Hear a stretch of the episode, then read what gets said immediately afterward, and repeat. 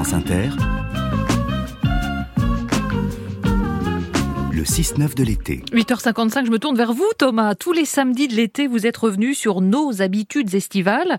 Et pour cette dernière, à la fin d'un été marqué par la chaleur, par la sécheresse, les incendies, c'est plutôt de la fin d'une habitude dont vous allez nous parler. Oui, la fin d'une attente, d'une douce espérance au début de l'été, celle du beau temps, vous savez, sans l'ombre d'un nuage, le fameux beau fixe, parfaitement ici résumé par la merveilleuse Agnès Varda. On est en août 1965 sur France Culture. Agnès Varda, qui évoque pour vous le mot vacances oh, Un certain bonheur. En tout cas, l'été, la plage, la mer.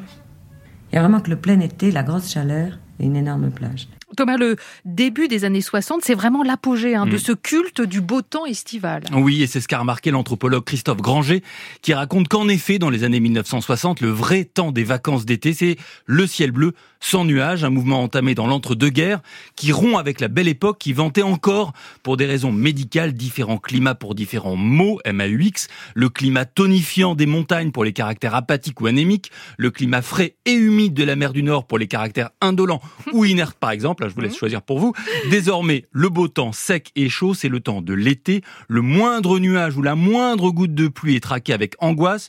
Une angoisse décuplée, bien sûr, et illustrée par la place majeure prise par les prévisions météo à la télé et à la radio, comme ici avec le bulletin météo de France Inter, le 7 août 1979, présenté par un jeune homme qui commençait alors une longue carrière. La tendance générale est à l'amélioration mais il faut prendre patience. Pour l'instant, il y a encore un système nuageux qui traverse lentement le pays. Quelques averses ne sont pas à exclure en soirée de la Normandie aux Flandres, mais il ne s'agira que d'une aggravation très passagère.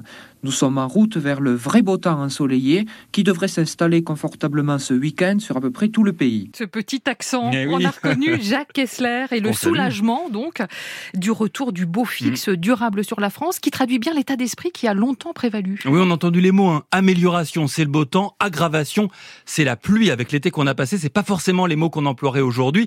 Sachez que dans les années 70, on a même inventé des assurances pluie qui offrent une compensation aux vacanciers en cas de mauvais temps. Vous voyez, c'est vraiment quelque chose de rejeté, refusé absolument. Alors les choses vont un peu changer à partir des années 1980 avec la désacralisation notamment du bronzage. J'en ai déjà parlé dans le cadre de cette chronique. Mais c'est vrai que cet été 2022, marqué, c'est le moins qu'on puisse dire, par le beau fixe sur la France, nous aura fait espérer la fraîcheur, les nuages et souvent la pluie. C'est peut-être en cela qu'il y aura un avant et un après été 2022. Je me souviens avoir entendu il y a quelques années un climatologue expliquer qu'un jour on dira qu'il fait beau quand il pleuvra. Alors on termine par un éloge de la pluie, ici par Orelsan. Il est chez Augustin Trapenard dans Boomerang, sur France Inter bien sûr, le 20 octobre 2017. Qu'est-ce qu'elle vous a appris, la pluie?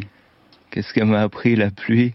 Euh, Dans la chanson, je dis qu'elle m'a appris que même le mauvais temps pouvait te manquer elle m'a appris peut-être à, rester chez moi et, à rester enfermé devant mon ordinateur et, à bosser. Donc à écrire? À écrire, ouais. J'aime, j'aime beaucoup le, bruit de la pluie sur les carreaux, c'est super apaisant pour moi. C'est apaisant et c'est parfois très utile.